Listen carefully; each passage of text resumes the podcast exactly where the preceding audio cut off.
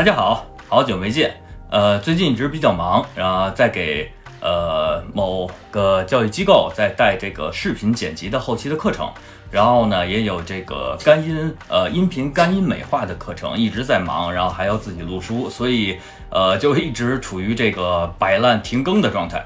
然后呢，今天为什么要录这个视频呢？是因为。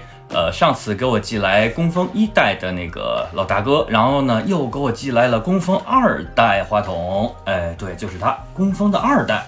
呃，今天呢，给大家录一个开箱的视频，然后呢，也把我也把这个工蜂一代，然后呢，我一直在使用的工蜂一代，然后呢，拿来呃做一个对比，跟大家讲一下它有什么区别，然后大家可以进行一个选择，好吧？我们首先来进行一下开箱。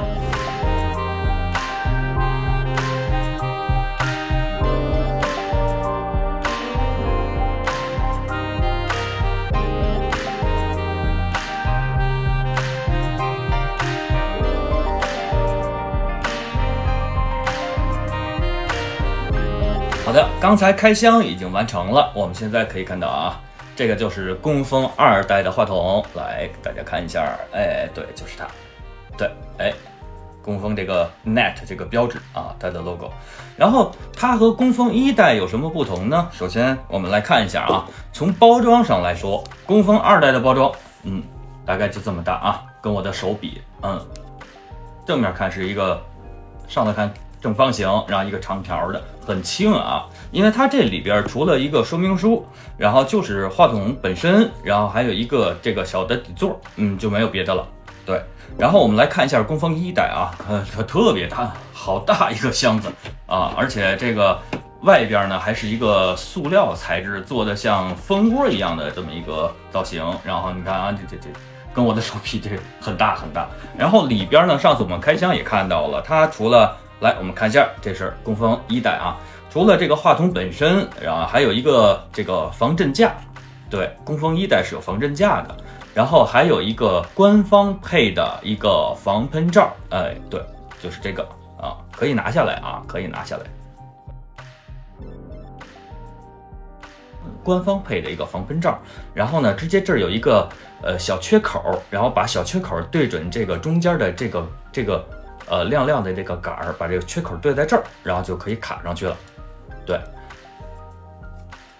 好，然后呢，还有什么呢？上次我们也看到啊，它还有什么呢？还有呃，这个，哎，工蜂一代还会送这么一个小陀螺桌面摆件儿。哎，对，然后还会有什么呢？呃，除了那个螺丝啊，然后以外，还有呃，我一直没舍得打开的一个呃，带有。呃，logo 的一个防尘袋，这都是工蜂一代里边包装里边会送的啊。但是这个二代的包装里边呢就没有这些了。然后，呃，而且呢，它我看到啊，工蜂二代也是有一个防喷罩的卡扣的这个地方的，但是可能需要另外的购置啊。这就是他们两个从外观上的一个区别啊。我们来，哎呀，但是都很沉。而且有一个什么呢？就是工蜂一代后头这儿会有一个小蜜蜂啊。对，哎，我看看，哎，哎，这里这么能看到，这儿有一个小蜜蜂，就是在你开通四十八伏供电的时候，它是会亮的。呃，但是工蜂二代呢就没有了啊。你看后边是光光的。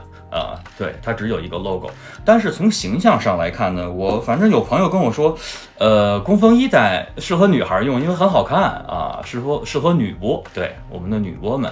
然后工蜂二代呢，适合男播，它很有科技感啊，黑黑的，对，这就是两个啊。但是从参数上呢，我看了一下大体的参数啊，好像只有一个区别，就是工蜂一代它的振膜是二十四。呃，这个尺寸是二十四，对，它叫一个中振膜。然后工蜂二代呢是二十五啊，只差这一点儿，剩下大体上的参数都没有什么特别明显的区别啊，都没有什么特别明显的区别。呃，据说这个呃，可能在易造下臆造的这个情况下，可能它的性噪比要好一点啊，工蜂二代。呃，我准备这两天呃拿它录，拿它做一下录音，这个使用实际使用一下啊。但是没有防喷罩，我可能得把一代的防喷罩给它安在它上边，呃，不知道行不行了。呃，到时候试试再说。然后我也会再给大家呃录一个就是工蜂一代我的一个使用的体验的感受的视频啊，大家可以看一下，应该就是下一期，好吧？啊，这就是工蜂二代，嗯，小黑胖子，一个小黑胖子的开箱视频。如果大家有什么呃问题的话，欢迎给我留言。从价格上，我拿到的价格，呃，跟我说他们的价格是一样的啊，一代和二代的价格现在是一样的。如果呃有兴趣的朋友，对一代有兴趣的朋友啊，特别是我们的女播们，然后的。呃，小姐姐们，如果想要的话，赶紧出手啊！因为很有可能，因为他出来，小黑胖子出来了，可能一代以后就要停产了。想要再拿到这个呃小蜜蜂的这个样子，可能以后就再也没有了。好了，今天就到这里。